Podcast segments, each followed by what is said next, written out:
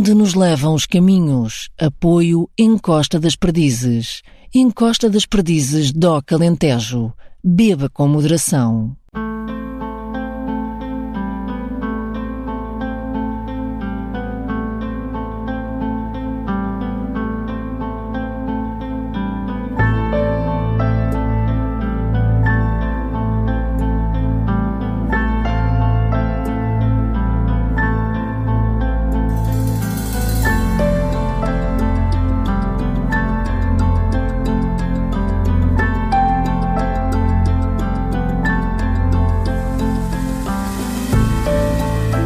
Quem tenha arcabouço para ir a pé, sugiro a lenta escalada de becos e ruelas, galgando a Porta de Barbacã, a Torre de Almedina, a Sé Velha, o Museu Machado de Castro, tantos lugares pedindo que nos demoremos. E com mais ou menos pausas, teremos chegado, enfim, à Faculdade de Letras. Foi o percurso que fiz no regresso à Baixa Coimbra, depois de desligado o gravador, em que registrei a longa conversa com a professora Maria Antónia Lopes, doutorada em História Moderna e Contemporânea pela Universidade de Coimbra, com uma tese intitulada Pobreza, Assistência e Controle Social, Coimbra 1750-1850, na qual desenvolve um estudo sobre as instituições que enquadram a pobreza na cidade, bem como os próprios conceitos de pobreza entre meados do século XVIII e meados do século XIX. Esta conversa transmitida inicialmente no dia 13 de novembro, data instituída pelo Papa Francisco como Dia Mundial dos Pobres, porque disso fiz pretexto para conversar com a professora e investigadora com notável obra produzida na história da pobreza e das políticas sociais, na história das mulheres, na história das misericórdias e até na história doutrinal da caridade e beneficência. Para início de conversa, cuido de saber a que é que soa a palavra caridade. Maria Antónia Lopes responde que se trata de um conceito religioso, embora a palavra se tenha vindo a laicizar. Se bem que nós aqui em Portugal, nós nunca usamos muito a palavra caridade, porque caridade é caridadezinha, é paliativa, é, implica uma hierarquia de cima para baixo. E, portanto, não, nós não usamos. Normalmente falamos de segurança social, proteção social. Agora, os ingleses usam a palavra caridade, cada vez mais charities, sem qualquer conotação religiosa. Mas eles alteraram a semântica da palavra. Porque a palavra caridade é um conceito cristão, tanto para católicos como para protestantes. Tem a ver com bondade, pode ter a ver com bondade, Não, com sensibilidade. não. Por... Não. Caridade é amar a Deus.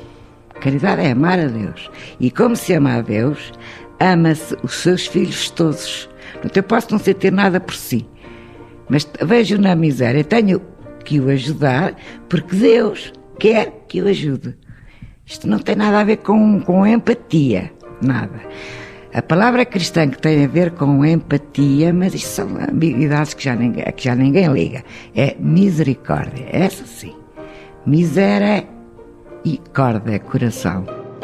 E tende a sentir-se mais perto de um caridoso ou de um misericordioso? Sem dúvida nenhuma do misericordioso, mas mais do que isso, neste momento temos a solidariedade acima de tudo, não é? Já ultrapassámos esta fase. A pessoa pode ser solidária com motivação religiosa ou sem motivação religiosa. Agora, até, até ao século XIX, isso não existia.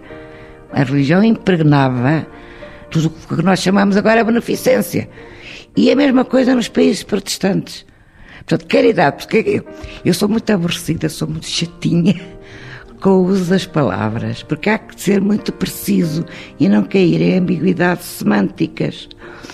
Às vezes ouço falar de filantropia para o século XVII ou XVIII. Isso é um disparate. Não havia filantropia nesse tempo? Porque filantropia é um sentimento de solidariedade que prescinde completamente de Deus. Não- Deus não entra na equação porque não é preciso. Ora, isso não existia, isso era impossível, isso era impensável antes do século XIX. E, no entanto, encontramos textos, há até um livro de um inglês, um bom livro, eh, que foi até um, um livro pioneiro, cujo título é Fidalgos e Filantropos, referindo-se ao século XVIII, aos portugueses no Brasil. Isso é impossível, aqueles homens não eram filantropos. Porque não podiam ser ainda. Porque não podiam ser, porque era impensável ser. Eles eram caridosos. Isso reforça a necessidade de conhecermos o sentido mais fundo das palavras. Claro, Porque se nós usamos as palavras com um e dois e três e quatro sentidos, estamos a retirar a precisão semântica das palavras, estamos a introduzir ruído na comunicação. Isto está a acontecer na nossa língua atual, se quiser, falo disso, porque isto é uma das minhas embirrações. a pessoa só embirra quando algo lhe, diz muito, não é? E como a língua portuguesa me diz muito, fico muito incomodada Olha, eu vou dizer em concreto.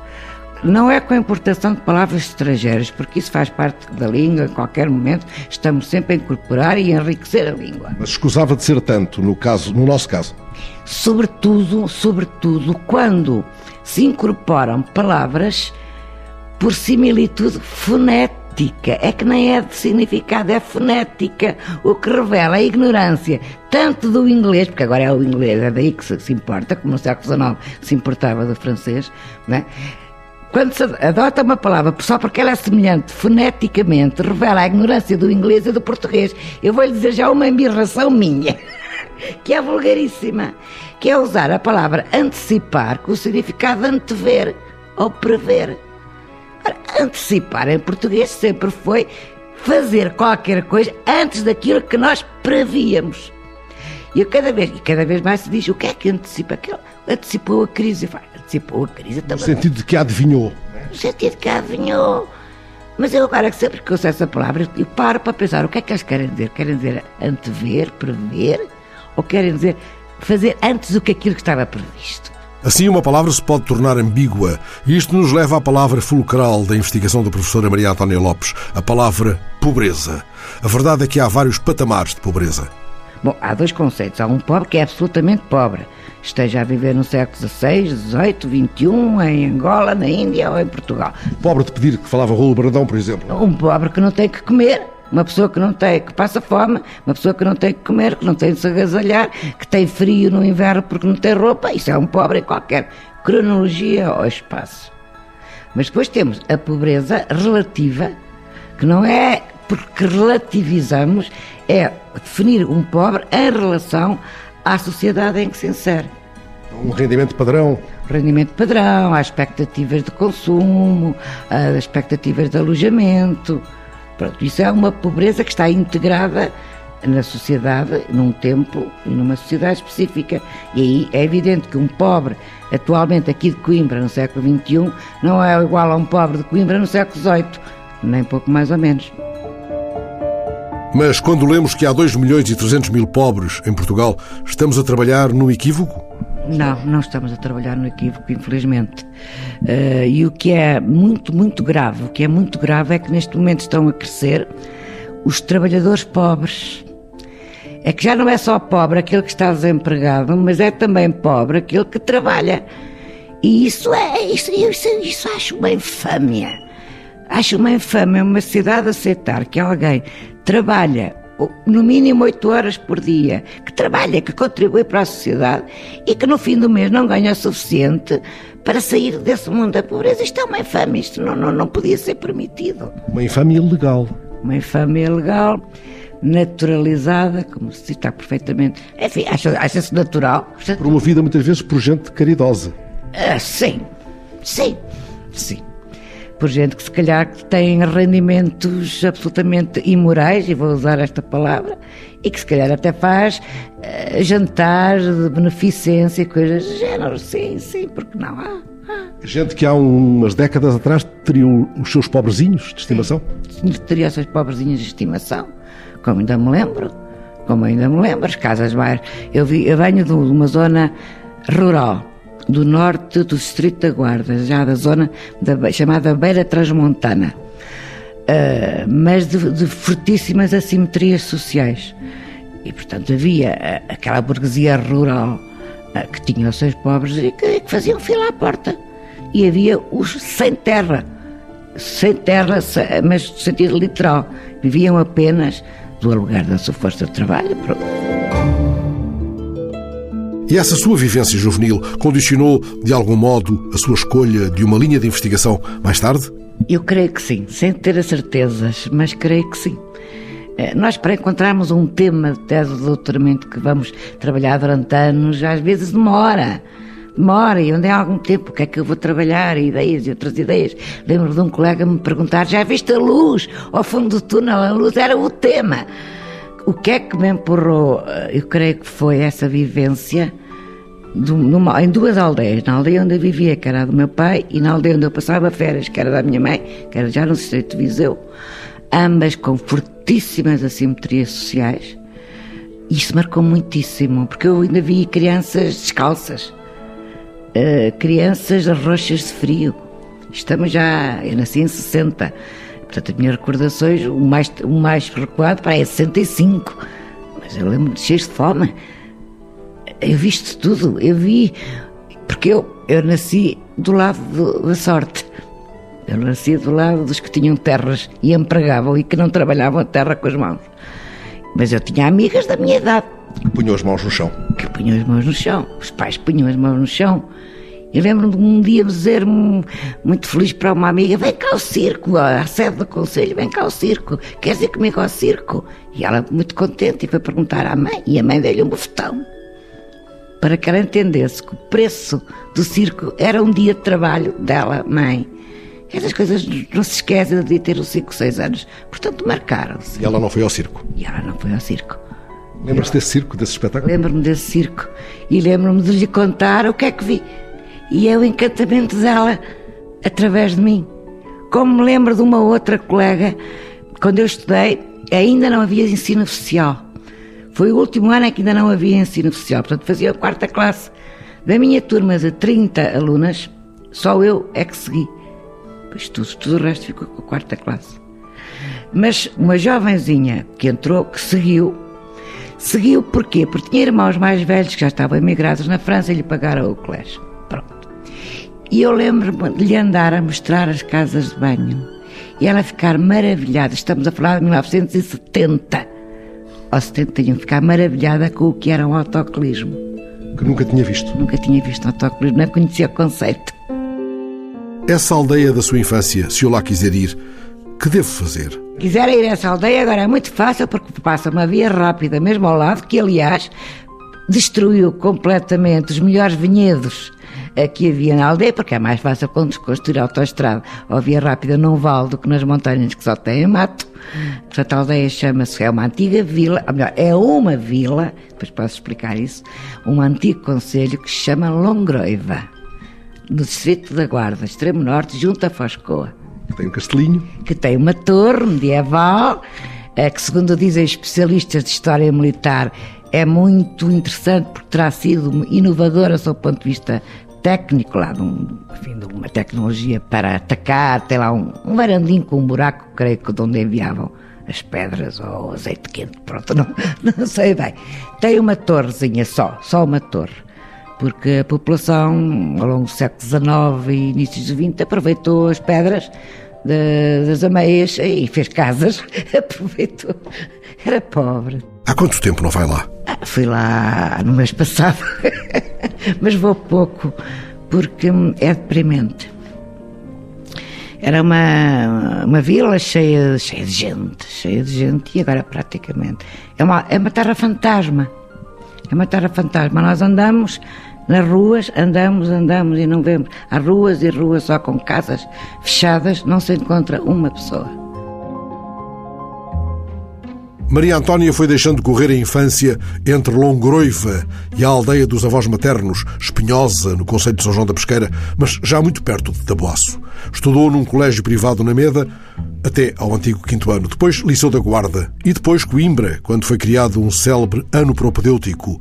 Podia ter ficado em Longroiva, com aulas pela televisão? Eu queria vir para a agitação, eu queria ver, eu queria ver com os meus olhos. Envolveu-se muito na agitação desse tempo aqui em Coimbra?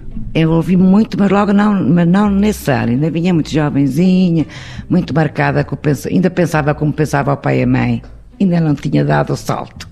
Depois envolvi muito como estudante universitário, assim, nas listas universitárias, eh, concorrendo aqui para a faculdade, para a associação académica, no Orfeu académico. Não, vivi uma vida Gostei muito da minha vida de estudante, porque consegui conciliar o estudo sério com atividade nos órgãos, nos organismos autónomos, nas listas, nos órgãos representativos aqui da, da casa, que praticamente agora a representação estudantil está, está, está quase, não, quase não existe.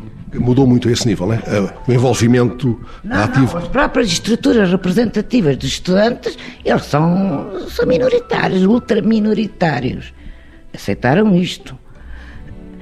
Eu votei no reitor, como estudante. Neste momento, nem os professores votam no reitor, há um colégio eleitoral.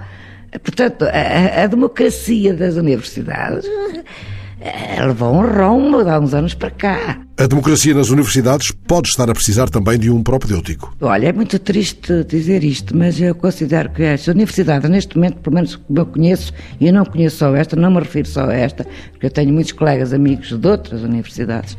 Neste momento, as minhas universidades, e peço desculpa aos seus reitores, mas são máquinas de destruição da investigação. Porquê é que diz isso? isso? Eu reparei que diz isso com muita mágoa. Digo com muita mágoa, muita mágoa. Não foi para essa universidade que eu, que eu fui contratada há muitos anos. Porque nós estamos tão cheios de aulas para dar. Aulas, tarefas burocráticas, orientação de mestrados, orientação de doutoramentos, que não sobra tempo para fazermos investigação. Mas neste momento as pessoas parece que não se importam, porque consideram que a investigação é nos centros de investigação.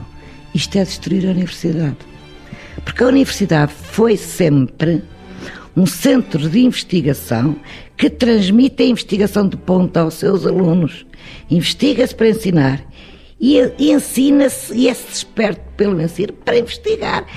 Isto é a essência da universidade. Um professor universitário não é um reprodutor de conhecimento que vai aprender com o investigador. Não. Um professor universitário é um investigador. Neste momento sente-se de algum modo maniatada? Completamente. Ai, sinto. Eu quando entrei aqui, eu e os meus colegas todos, eu dava uma cadeira.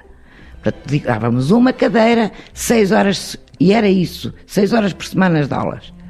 E o que me disseram quando aqui entrei foi, o seu trabalho é 25% para dar aulas, 75% para investigação. Agora está ao contrário, se é que, se é que está. Mas para progredirmos na carreira, só conta a investigação. Portanto, veja a perversidade. Quando eu vou na autoestrada de Lisboa para o Porto ou do Porto para Lisboa e à passagem aqui perto de Coimbra vejo uma placa que diz Cidade do Conhecimento, o que, como é que eu devo legendar? Ah, eu gosto muito de Coimbra, não quero ser. Ah, mas olha, eu, eu leio sempre isso com muita ironia. Com muita ironia. Agora, sem ironia, já se sabe, e não desde ontem ou de anteontem, que é preciso identificar e combater as causas da pobreza, mas foi preciso suportar muita caridade e muito paliativo até se chegar a essa percepção. Só no século XVIII é que as pessoas começaram, os pensadores destes fenómenos políticos, filósofos, é que começaram a perceber que a pobreza, as causas da pobreza não estão ao nível do indivíduo. As causas da pobreza estão ao nível da organização social e económica. Mas só no século XVIII é que se percebeu isso. E, entretanto, já estamos no século XXI e ainda há quem reclame contra o rendimento mínimo porque os pobres não querem trabalhar. As causas não estão a ser atacadas. Quando se vê notícias aberrantes deste tipo, que é retirado um filho, ou uma filha, ou, um, ou vários filhos, a um, a um casal, a uma mãe, porque vive na miséria, isto é um crime. Desculpa, senhores juízes, mas isto é um crime. Porque se aquela mãe ou aqueles pais não têm dinheiro suficiente para alimentar o seu filho ou para ter condições de higiene, de habitação, é isso que eles têm de receber, não é separar os filhos dos pais. Estão a ver? Portanto, há aqui um conjunto de coisas que está mal feita. Ao mesmo tempo, é preciso perceber que a pobreza tem muitos rostos. Há muitos retratos da pobreza. Há muitos retratos da pobreza. Há muitos retratos da pobreza. Porque há muitas causas, há muitas circunstâncias, não.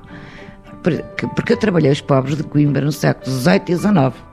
Isso nos leva à misericórdia também, porventura. Isso é que nos leva à misericórdia, porque a grande instituição de socorro, de socorro, não era de erradicação da pobreza, é, como não são, são de socorro, era a misericórdia. E, portanto, é aí que eu encontro a documentação que me informa sobre as pessoas pobres de Coimbra. Porque é aí que há a maior parte da documentação. É, porque eu trabalho pobres e trabalho mulheres. Trabalho pessoas que deixam pouco rasto. Que deixam pouco rasto. Os invisíveis. São. Aqueles que estiveram durante muito tempo invisíveis, a diversos, divisíveis, aos contemporâneos, invisíveis na memória coletiva e invisíveis na, na ciência histórica, nos textos históricos. A história faz com documentos, o documento não é no sentido literal, o documento é fonte, pode ser um objeto ou texto escrito. Claro que se nós estivermos a fazer a história das elites, dos grandes, que era a que se fazia eh, tradicionalmente, dos reis, chefes de Estado, dos políticos, dos militares, dos filósofos, dos artistas, esses deixam textos, ou eles próprios escreveram, ou as testemunhas escreveram. Se estivermos a fazer história de quem é pobre, marginal, eh, marginal no sentido das margens da sociedade, porque eles podiam estar perfeitamente integrados ou das mulheres em geral, porque nem mulheres em geral eram analfabetas, não estou a falar das elites, que essas não eram. As fontes são sempre indiretas. Eu tenho os outros a falar deles, tenho as fontes da época, mas são os outros a falar deles.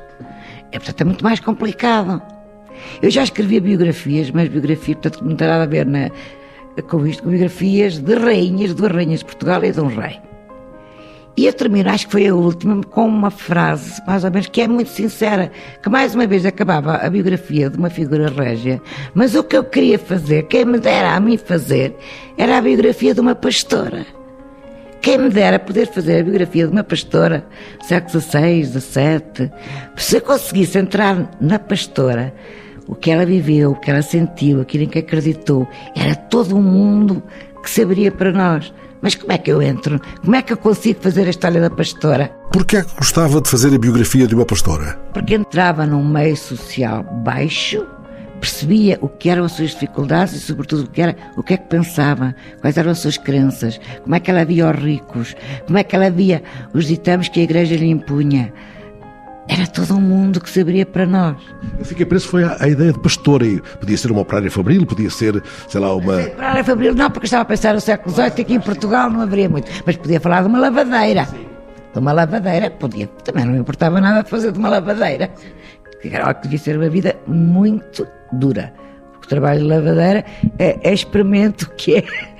Imaginemos o que é estar 12 horas ou mais eh, na água fria, gelada no inverno e o peso que é a roupa molhada, etc. Uma vida terrível. E, no entanto, persiste o estereótipo da fragilidade feminina. pois. Sim, e azulejos com, com imagens aparentemente uh, felizes. tão, tão felizes que elas eram. Pois. Pobretes, mas alegretes, mais perto de nós. É, no fundo, é a mesma coisa. Claro, mas isso era aquela sigla do, do Estado Novo, não é? Pobrete, mas alegrete, mas estas, e muitas do género e muitas do género. Que... E os provérbios sobre a pobreza também muitas vezes eh, escamoteiam aquilo que é a, a dureza da, da, vida dos pobres. Claro, claro que sim. Eu encontrei uma fonte muitíssimo interessante aqui na Misericórdia, que não é completamente direta, mas é o mais próximo que encontro. Que era assim, é, a Misericórdia não, não distribuía esmolas à toa, isso nunca fez isso à porta, não fazia no modo geral. Obrigava-as a fazer um requerimento, é que se chamava na altura petição Claro que eles eram analfabetos. Portanto, haveria com certeza, estou mesmo a imaginar que haveria por aí gente até especializada naqueles floreados, porque aquilo tem muitos floreados. Uh, no início e no fim é muito estereotipado, mas eles tinham de dizer em concreto o que é que os levava a pedir esmola. Portanto, eu encontro situações concretas, concretas. A maior parte das mulheres, veja isto, Grande, eu, eu analisei de forma sistemática 1500 como amostra. 80% ou mais, já estou recordando, são mulheres. Claro que ditaram. Pronto, ditaram, melhor, disseram. Disseram. E depois o escriba eh, lá afeiçoou o texto. E o que é que elas invocam para pedir esmola? Segundo os estereótipos de, de agora, de agora, porque os estereótipos que agora correm sobre as mulheres do passado estão profundamente errados, na maior parte dos casos. Esperar-se-ia que elas dissessem: Ai, eu fiquei viúva, meu marido morreu, não tenho de que viver. Pois elas não dizem isso. Elas dizem assim: Eu já não vejo e não tenho capacidade para trabalhar. E o que é óbvio. Nós agora pensamos, nós agora, quando chegamos aos 40 anos, quem é míope precisa de óculos para ver ao perto, então não é. Elas não podiam. Não havia. Ora, quem vivia de serzir, bordar, ou mesmo os homens, a mesma coisa, orives, Chegavam a essa idade deixavam de poder trabalhar. Mas, portanto, elas não invocam nunca a viuvez. Eu encontrei em 4%. Invocam a incapacidade para trabalhar, porque já não vê, ou porque já não, não têm força para carregar, ou porque já não têm pernas para andar. Quando elas sabiam muito bem que se invocassem viuvez, até era um argumento que era aceito pelas elites beneficentes da época, mas não invocam. Porquê é que não invocam? Porque elas sempre viveram do trabalho delas. E estudou também essa realidade em situação prisional. Isso acrescenta mais pobreza à pobreza? Acrescenta mais pobreza à pobreza, assim como doentes, hospitalizados ou não. A prisão em Portugal, como não é só em Portugal, era assim na época, até, até aos códigos do liberalismo, não havia pena de prisão. Ninguém era condenado à prisão. Só a Igreja, no direito canónico, sim, tinham pena de prisão. Agora, os tribunais civis não condenavam ninguém à prisão. Então, mas havia cadeias, pergunto aos meus alunos. Claro, havia cadeias. Mas eram, eram todos aquilo que nós chamamos agora detidos preventivamente. Até ao julgamento, que às vezes, normalmente não demorava, não era muito longo, mas podia demorar anos. Pronto. Portanto, as cadeias era uma coisa que nós agora eh, eh, eh, causam grande espanto, porque as pessoas eram detidas para fazer, os processos tinham de avançar, elas tinham de os fazer avançar, mas não recebiam nada, eram detidas, nem cama, nem, nem comida, nem cama, nem, nem nada, remédios, nada. Um pobre preso empobrecia mais ainda, vivia de quê? Claro quem era rico, enfim, a família ou pagando alguém. Portanto, para o universo, o, cotidiano da prisão era um entra e sai permanente de pessoas que traziam comida, roupa lavada, médicos, medicamentos. Quem era pobre, a família, se estivesse detido no, no seu local de residência, a família ajudaria enquanto podia, é que podia chegar a uma altura que já não conseguia ajudar mais. E, portanto, que histórias é que eu encontro? De família que começa a empenhar os móveis, de família que vai para a rua mendigar, e chega a uma altura que já não há nada, e então aí avançavam as misericórdias. As misericórdias, desde o início, tiveram os presos, a ajuda aos presos como objetivo. Porque ajudar os presos é uma, uma das obras da misericórdia, que eu ainda aprendi na minha catequese. Pois, pois é. Pois é, e porquê? Porque os presos precisavam mesmo de ser visitados porque não tinham nada se não fossem os outros a dar-lhes. Então as misericórdias o que faziam? Indagavam se de facto aquela pessoa não tinha nenhum apoio externo, próprio ou externo, e se não tivesse, passava a dar alimentação, vestuário, assistência espiritual, assistência jurídica, porque também lhe convinha, quanto mais depressa andasse o processo, mais rapidamente ele saía da prisão. Porque não havia pena de prisão. Eles saíam sempre lá, ou com multas, ou com degredo, ou, em último caso, com, com justiçados, sentenciados a pena de morte. E as mulheres presas? As mulheres eram semelhantes, elas vendiam roupa, porque há casos que eu encontro, há casos que eu encontro de uma, de uma mulheres que já estão soltas, já obtiveram, como se dizia na altura, alvará de soltura. Portanto, têm licença para sair, está tudo regulado. Só que isto ainda é mais, isto ainda é mais surrealista. É que as pessoas, homens ou mulheres, que tinham estado nas cadeias, tinham de pagar o alojamento, porque isso fazia parte do, dos, do, dos honorários do carcereiro. E, portanto, o que é que se encontra? Se pessoas começaram a vender a roupa para se sustentarem, obtêm o alvará de soltura, mas depois, por um lado, não têm roupa eu encontro isso, encontro essas petições de mulheres que venderam a saia e, portanto, estão em roupa interior, em saia de baixo. Não, não podem sair. Não podem sair. Pedem, por amor de Deus, como se, por amor de Deus, está a ver a caridade? É por amor de Deus que se pede. Pedem, por amor de Deus, à misericórdia, que lhes dê uma saia ou que lhes pague a carceragem para poderem sair. E entretanto passam os tempos e permanece uma espécie de discurso da fatalidade. Deveriam os pobres resignar-se à sua condição. Isso não mudou no essencial. Talvez um pouco, porque na altura isso era mesmo ensinado. Eu creio que agora já não se ensina, penso eu. Estou ser generosa. Porque o que, o que ensinava a doutrina era Cada um aceita aquilo que Deus lhe deu. Se, está, se é pobre, porque Deus quer que seja pobre. E no Estado Novo também não era muito assim, muito diferente. Cada um no seu lugar é um lugar, lugar para cada um.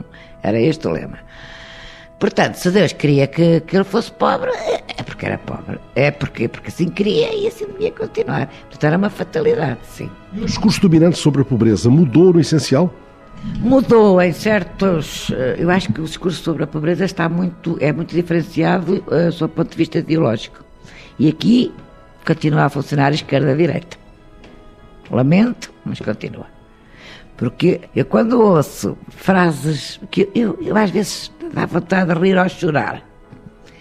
Porque eu ouço alguns políticos reproduzirem exatamente os mesmos argumentos que se diziam já no século VI, XVII, é a mesma coisa, é a mesma coisa. Eles é que não têm noção disso. Só se aprendessem um bocadinho de história, só lhes fazia bem. Que coisa é essa que eles dizem? Uh, atribuem a pobreza a vícios individuais. A pessoa é pobre porque não quer trabalhar. A pessoa é pobre porque é preguiçosa. Veja lá onde é que vai gastar o dinheiro. Coisas deste tipo. O discurso de alguns sobre o rendimento social de inserção ou o salário mínimo. É exatamente isso. É exatamente isso. As pessoas têm que se responsabilizar, as pessoas têm que aprender a poupar. Tudo bem, e é evidente que sim, ninguém diz o contrário. Mas vamos ver que condições é que essa pessoa tem. E aqueles que trabalham, e mesmo trabalhando, são pobres. Como é que então explica isso? Não é, não é pela pessoa, é com certeza pelos salários que lhes pagam, não. Ora bom, aqui o discurso há de concordar que é bastante diferente segundo uh, o espectro político que é que as pessoas se situam. E de um passado nem sequer muito longínquo, ecoam sentenças de uma doutrina com raízes fundas. É que a doutrina da caridade católica dizia assim: Deus é omnipotente, logo, se há pobres e ricos, é porque Ele quer. Mas porquê é que Ele há de querer? Quer porque os ricos só se podem salvar ajudando os pobres, dando esmola. Portanto, os pobres existem. Portanto, veja a perversidade. Os pobres existem, eles que sofram, para permitir a salvação dos ricos. Eles podem viver bem. Desde que se arrependam uma hora antes da morte. Desde que sintam que é outro conceito mal entendido, desde que eles tenham pobreza de espírito, que é uma expressão ambígua que agora quer dizer apatetado, mas não era isso que queria dizer na teologia. Que pobreza de espírito é pobreza pelo espírito, ou melhor, desapego interior pela riqueza. Portanto, o rico era justificado perante Deus, perante esta doutrina, desde que encarasse com impassibilidade a possibilidade de ficar sem nada. Ora, é face a tudo isto que tem sido ao longo de toda uma vida objeto da sua investigação que a professora Maria Antónia Lopes se distancia daqueles que se distanciam da dura realidade. Quando nós ouvimos tanta gente que é chamada à televisão, que deve explicar ao público generalista um determinado tema e recorre aos conceitos mais técnicos, palavras inglesas, uma sim, uma sim, isso não é comunicar. Mantém o problema distante da, da, da apreensão da, da coletiva? A marca de distanciamento, olha como eu sou especialista. Uma superioridade? Exatamente, aí está. Uma autoridade? Exatamente, aí está. Eu acho que é perfeitamente possível fazer boa, bom texto historiográfico, seguindo todas as regras da metodologia historiográfica que existe, é porque isto é literatura. E eu sou uma apaixonada por literatura, isto não é nada de. Só que são campos diferentes. É possível fazer boa história, um texto historiográfico e ser claro. E surge na conversa o fascínio por Marco Bloch, uma referência maior para a historiadora Maria Antónia Lopes. Ele combinava, sabia escrever, uma extrema sensibilidade, uma atenção ao presente, porque, coitado do historiador, se não está muito a par do, do presente, não é historiador, é o rato de biblioteca. O presente condiciona muito uh, o... o presente condiciona completamente. Ainda há bocado falámos das perguntas que se fazem ao passado. O presente condiciona completamente a investigação. E os conhecimentos do passado são ferramentas fantásticas para compreender o presente, mas fantásticas. Infelizmente agora os nossos políticos, no modo geral, não entendem isso. Mas não é só em Portugal, é em todo lado. Mas podiam perguntar, não é? É, mas agora vê-se o saber e a universidade como um produtor de profissionais úteis, entendendo utilidade apenas no sentido técnico. Ora, a universidade em si não é uma formadora de profissionais. A universidade em si é uma produtora de conhecimento. Gostava de dizer isso a um governante? Já alguma vez foi chamada para uma conversa informal por um decisor político? Oh, meu querido amigo, mas acha que alguém chama professores de Coimbra? Isto é para ficar. Ninguém chama professores de Coimbra para nada. O que é que nós vemos a, a, a comentar, por exemplo, história? Sempre gente de Lisboa. Sempre gente de Lisboa. E não é só história, é outras coisas. Aqui está ao lado, é muito mais prático. E outras vezes o Porto, porque o Porto uh, tem reivindicado e com razão uh, que Portugal não é só Lisboa e, portanto, o Porto já tem algum, alguma presença. Do resto, ninguém é chamado. Está a falar da televisão, do, do, dos jornais? Da televisão, do modo geral, da, da televisão é, é, é, é. Só dá montra. Só dá montra a gente de Lisboa, é sempre os mesmos. E sempre os mesmos. E estes temas, ainda que só por gente de Lisboa, têm sido suficientemente tratados ou nem por isso? Nem por isso. Não, não tem. Não tem. Uh, lamento, colegas.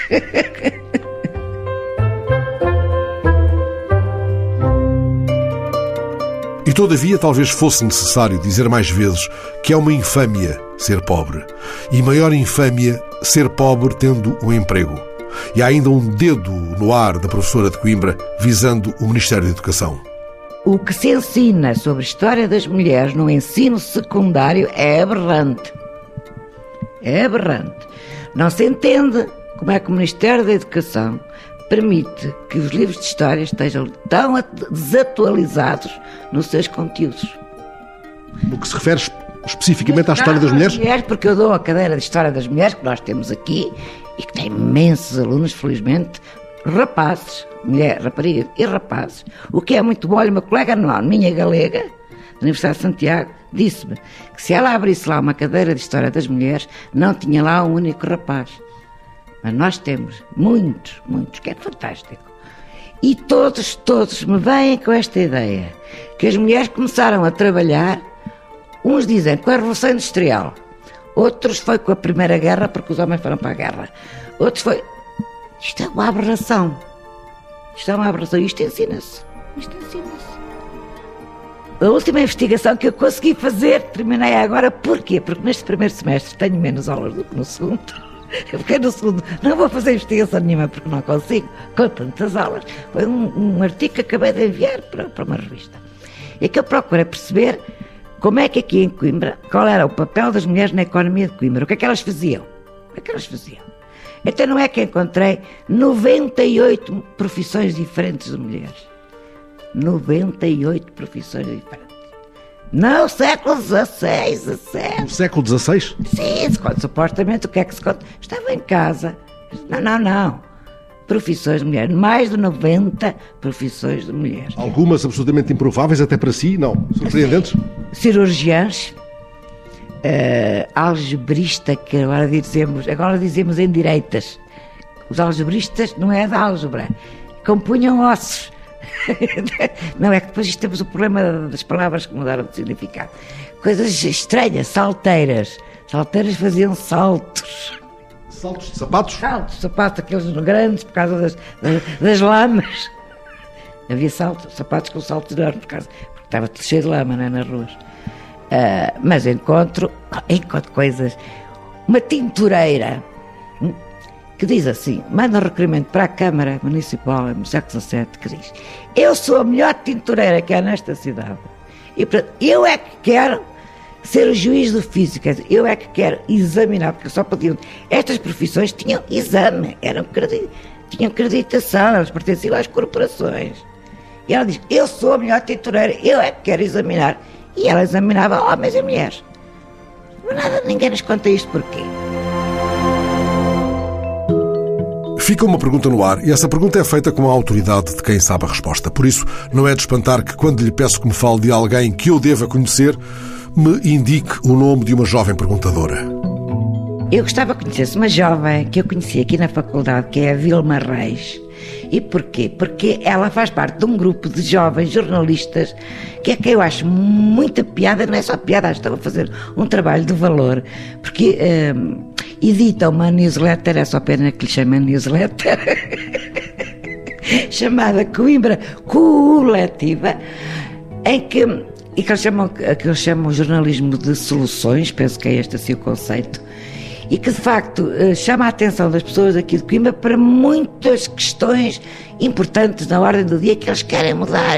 Acho, acho que é um grupo jovem muito simpático, uma causa com que simpatizo.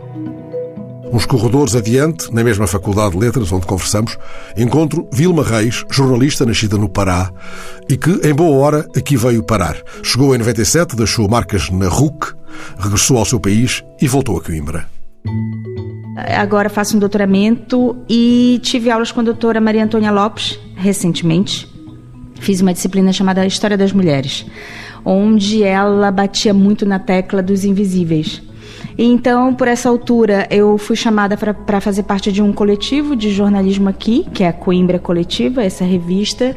E primeiro fiquei muito feliz de terem permitido a presença e o jornalismo de uma pessoa de fora, que traz um olhar estrangeiro. E isso já me chamou a atenção pela diversidade da redação. E depois, permitirem-me ainda falar sobre invisíveis. Essa é a minha pauta, esse é o meu trabalho, esse é o, que eu, é o jornalismo que eu acredito. Vilma tem encontrado muitas pessoas invisíveis na cidade de Coimbra e tem feito reportagens sobre as suas vidas. É como se eu estivesse do alto, muito do alto, como se eu fosse um drone e visse Coimbra era um, uma coisa mais homogênea para mim, era uma coisa mais. E quando eu desci, eu percebi que tem muitas cores, muitas vozes, muitos sons. E, e Coimbra é feita então de um mosaico de histórias muitas vezes histórias não contadas pelo jornalismo ou, ou, ou, que não figuram nos livros de história. E todavia são histórias ricas, são histórias de gente que faz andar as coisas. São histórias de trabalhadores, são pessoas que, que estão ali todos os dias e que é, podem não figurar no mainstream, digamos assim, é, nos holofotes da imprensa, mas é preciso jogar luz ali porque ali está Portugal, ali está Coimbra, e, entretanto, de uma aula da professora Maria Antônia Lopes, ela tirou o mote para uma história sobre empregadas domésticas. E descobri que esse famoso termo mulher a dias pode ser alterado daqui em breve, porque, na verdade, Coimbra está com um grande número de homens empregados domésticos que estão entrando nesse mercado de trabalho, são homens, são estrangeiros, são jovens e que precisam, para incrementar o orçamento da família, fazer esse trabalho que era um trabalho visto como um trabalho feminino. Homens a dias? Homens a dias. É o que nós temos em Coimbra agora. Que notícias nos dá a Vilma, do seu Pará distante, onde trabalhou numa rádio de notícias? Agora, o que eu vejo no Pará e que mais me chama atenção são os coletivos de jornalismo indígena. São indígenas, nós chamamos os nossos parentes, que saem das aldeias para procurar na academia e no jornalismo um arco e flecha para combater tudo que o Brasil agora vivenciou nos últimos quatro anos e que agora existe uma esperança de que isso tudo mude. E eu acho então que nós temos um, um novo Pará nesse sentido também, porque nós temos um novo país agora.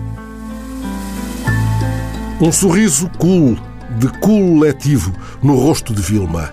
Ela descobre novas realidades ou realidades escondidas na velha urbe Coimbrã.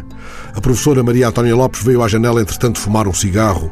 Tanto teria ela a dizer-nos mais vezes sobre a pobreza, sobre as mulheres, sobre os invisíveis, nestes dias de tanta montra de equívocos. As palavras de ambas, editadas por Mariana Aguiar, pedem agora um tapete de folhas outonais. Disso há de tratar, exemplarmente, o sonoplasta José Guerreiro, enquanto eu desço pelas ruelas em redor da Sevelha.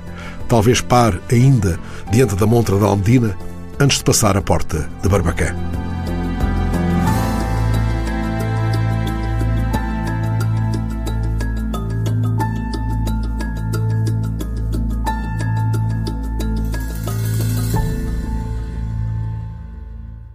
Onde nos levam os caminhos? Apoio Encosta das Perdizes.